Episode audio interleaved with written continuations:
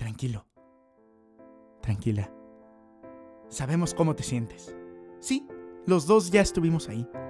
Sabemos lo que es creer que ya no hay una salida.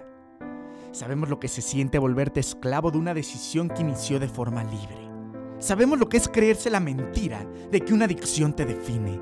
Sabemos lo que es creer que no lo puedes hablar con nadie y sentirse insuficiente cuando día a día te gana un vicio que no quisieras.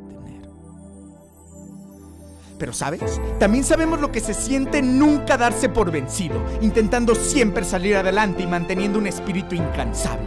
Sabemos lo que es caerse y con esfuerzo siempre levantarse. Conocemos el valor que requiere verse al espejo y aceptarse imperfecto, mientras con valentía enfrentas el intimidante camino del autoconocimiento. Y sí, entendemos lo que es intentar ver tu pasado como enseñanza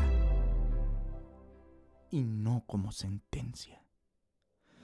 Queremos invitarte a ser incansable, aquel que tiene la humildad para aceptar o pedir una verdadera disculpa, aquel que sea responsable de hacer algo bueno con lo que alguna vez le hicieron o con lo que él le hizo a alguien más, aquel que hace que su sufrimiento o el que ha causado en otros trascienda de forma positiva, aquel que acepta y enfrenta un problema, aquel que se atreve a pedir ayuda, aquel que sabe que detrás de cada error existe una herida no sanada, pero que entiende que estar roto no te da derecho a romper.